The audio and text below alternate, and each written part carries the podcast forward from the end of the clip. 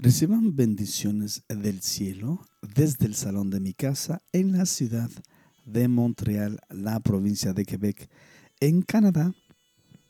A todos y a cada uno de ustedes, queridos y amados oyentes que hasta el día de hoy me han seguido y han escuchado este su podcast Como agua en el desierto. Podcast que está pensado para para personas necesitadas y con hambre y sed del único y verdadero Dios, del único Rey de Reyes, el, el único Señor de Señores, el único que puede dar vida y vida en abundancia. Gracias por sus oídos, gracias por su tiempo y gracias por su presencia en este podcast. Antes de comenzar a leer estos eh, próximos tres pequeños capítulos de este, de este libro, me gustaría enviar un cordial saludo hasta la ciudad y el país de Guatemala a mi querido y hermano Freddy Salvador, un eh, amigo y hermano desde hace muchos años Fuimos al colegio juntos, estudiamos en la misma clase, compartimos tiempo, compartimos trabajos en equipo. Y es una amistad que hasta el día de hoy, después de muchos años, ya tengo casi 30 años viviendo aquí en este país de Canadá, eh, esta amistad, gracias a Dios y también gracias a estas tecnologías ha permanecido. Hemos visto, hemos visto ahora crecer también nosotros y eh, crecer como personas en familia. También él tiene su familia y también eh, a ellos también les quisiera enviar un cordial saludo y muchas bendiciones de aquí de Canadá hasta el hermoso país de Guatemala. Gracias, eh, hermano y querido amigo Freddy por tus saludos, por tus textos que siempre, siempre están ahí presentes. Bendiciones, hermano.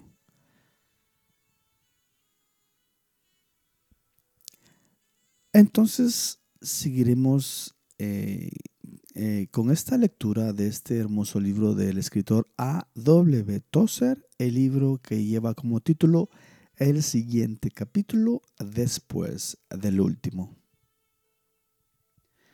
Y el siguiente capítulo lleva como título Las acciones son semillas.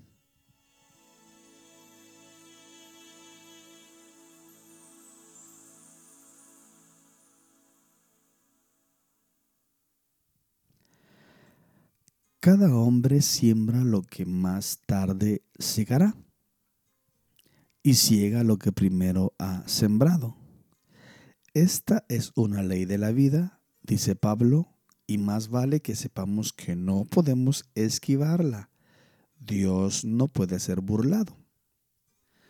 Todos estamos sembrando nuestro futuro y las semillas que sembramos son las acciones que llevamos a cabo. Y cosa irónica, en ocasiones las acciones que hemos dejado de llevar a cabo por negligencia o que hemos temido hacer se convierten en semillas y producen también su cosecha porque en el esquema total de cosas sucede con frecuencia que las acciones no hechas tienen tanto poder para bien o para mal como las acciones positivamente llevadas a cabo. El vínculo inquebrantable entre la cosecha y la semilla fue forjado por el mismo Señor Dios en la creación. De él brotó la palabra según su naturaleza y esta palabra ha vinculado la semilla y la cosecha, la siembra y la siega, desde aquel día hasta el nuestro. Nuestro hoy está ligado a todos nuestros ayeres y nuestros mañana será la suma de nuestro presente y de nuestro pasado. Esta es la realidad y de ello podemos hacer lo que querramos. El Dios soberano nos ha permitido tener una medida de soberanía condicional una marca de la imagen divina dada una vez en la creación y parcialmente perdida en la caída.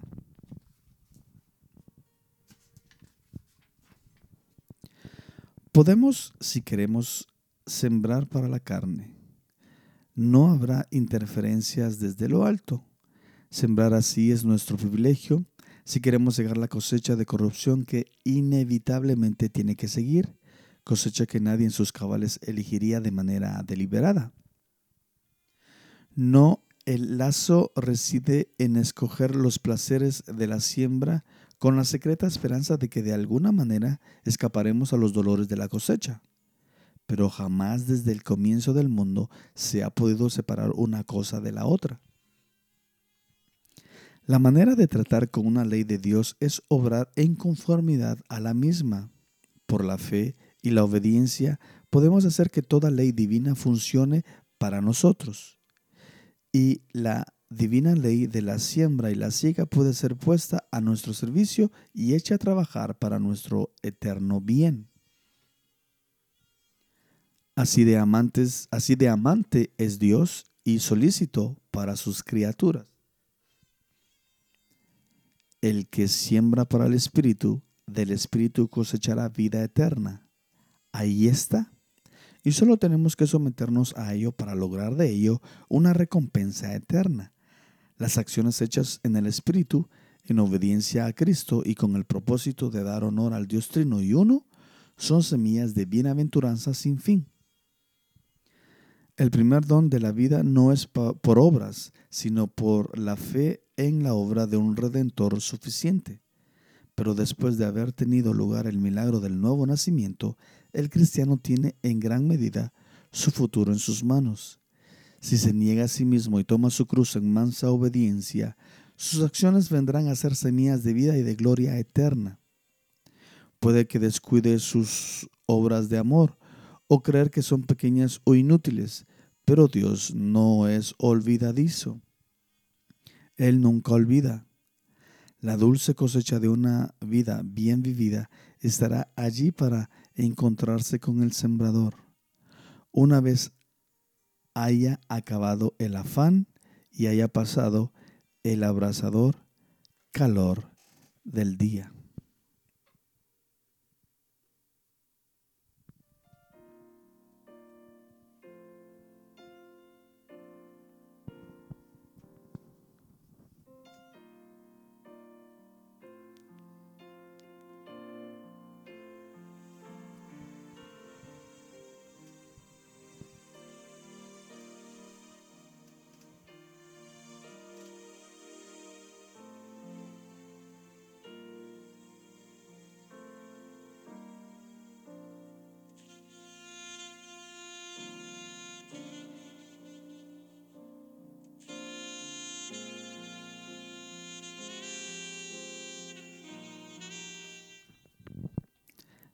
El próximo capítulo lleva como título Sombra y Realidad. He aquí a tu siervo, confesó Agustín acerca de un periodo de su vida. He aquí a tu siervo, huyendo de su Señor y consiguiendo una sombra.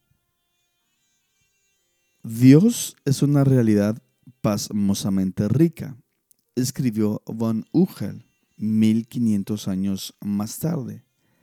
La única realidad ilimitadamente rica. Estas sentencias concuerdan entre sí y se explican la una a la otra, y ambas concuerdan con la enseñanza de la escritura y con los hechos de la creación. Dios es la única realidad absoluta Toda otra realidad es relativa y contingente. Mientras que las cosas que conocemos y experimentamos cada día son reales, no lo son en sí mismas, sino solo en tanto que Dios les da existencia. No podrían continuar si Dios retirara su constante palabra sustentadora y las dejara por sí misma siquiera un breve momento.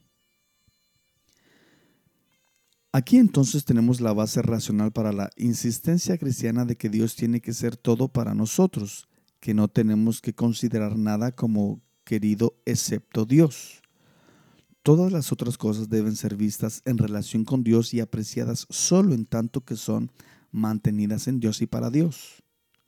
Todas las cosas son meramente sombras arrojadas por la gran realidad, Dios.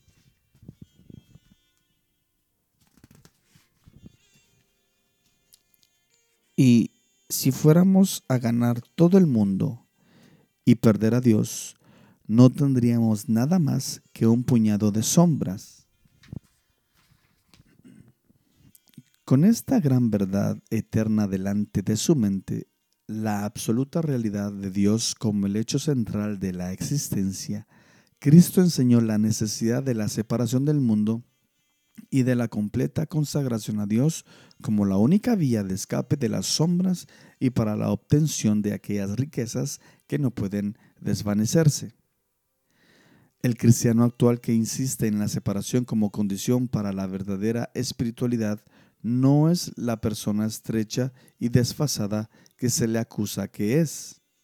Su filosofía religiosa es totalmente sana y totalmente de acuerdo con la suma total de las cosas en los cielos y en la tierra. Siendo Dios quien y lo que es, y siendo las cosas como son, la consagración total es la única vía a la paz para cualquiera de nosotros. La tendencia entre los cristianos modernos es apartarse más y más de esta verdad. Cada vez más nuestros líderes religiosos están viniendo a poner su confianza en sombras y están enseñando a otros a hacer lo mismo. Y hasta allí donde las sombras se acepten como reales, se está ignorando aquella gran realidad. Es difícil ver cómo podría sobrevenirnos una tragedia aún mayor.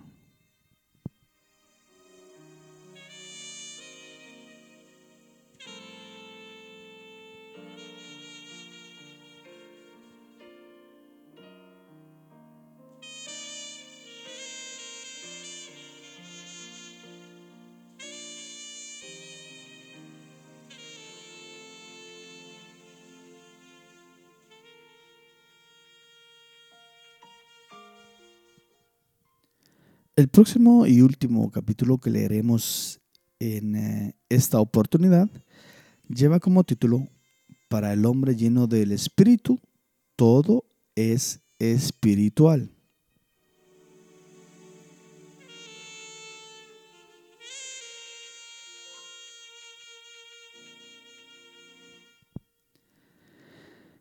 Es privilegio de cada cristiano vivir tan plenamente en Dios que nunca salga de la presencia así experimentada ni un momento.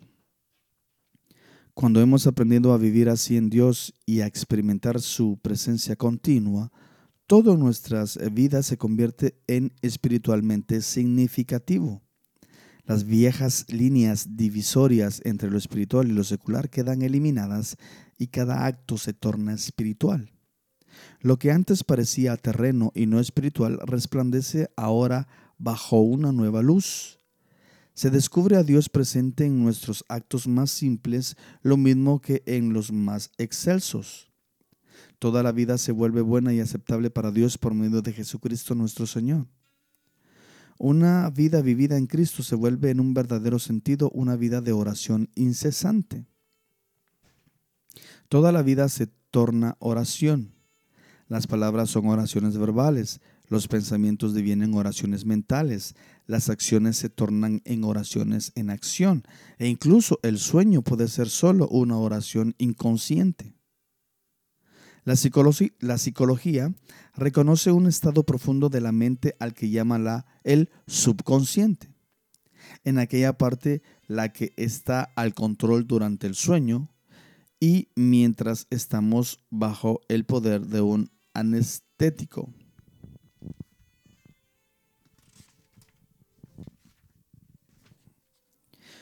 Pudiera ser la parte de nosotros que recibe impresiones espirituales primero, haciéndose consciente de ellas solo después de haber sido recibidas y registradas en aquella misteriosa profundidad de la mente que reside inmediatamente por debajo de la conciencia. Sea que esta explicación sea correcta o no, sigue siendo cierto que toda la mente puede quedar tan plenamente bajo el control de Cristo que incluso el sueño y el olvido obran en nuestro favor para bendecirnos y ayudarnos en nuestras vidas prácticas en vigilia. Sea cual sea la explicación, el hecho es conocido por cada cristiano lleno del Espíritu. Estamos tratando solo de explicar la verdad familiar con un lenguaje menos familiar. Hasta aquí entonces dejaremos este episodio de este su podcast como agua en el desierto. Muchas gracias una vez más por su tiempo, muchas gracias por sus oídos, muchas gracias por su atención y reciban bendiciones del cielo. A todos y a cada uno de ustedes. Nos vemos en la próxima.